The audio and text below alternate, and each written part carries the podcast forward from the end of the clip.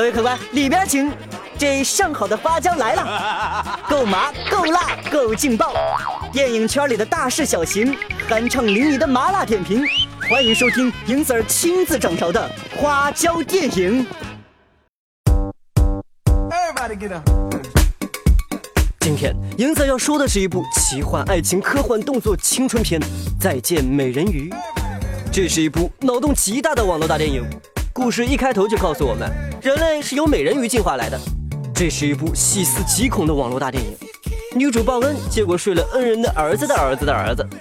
这是一部万分狗血的网络大电影，霸道总裁爱上海的女儿，却没有为她承包鱼塘。这部网络大电影有特效，值几毛钱？影子心里知道，但影子不说。这部网络大电影专为国家省布料，裸背裸腿裸睡。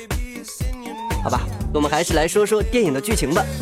电影的女主角海的女儿人鱼公主玛丽苏紫霄，为了报恩上岸邂逅了咋看咋像升级版吕子乔的霸道总裁烈海市传人洪泰。然而接下来并没有发生，今天他爱他，明天他爱他，后天他不爱他，他爱他，他又爱上他的曾经的他。到后来他和他们的曾经的他生出来的孩子长得像他的多角男女混合恋。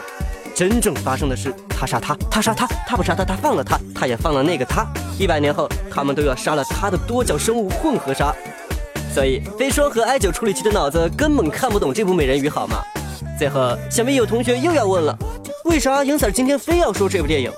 废话，当然是因为我是会员啦，哈哈哈。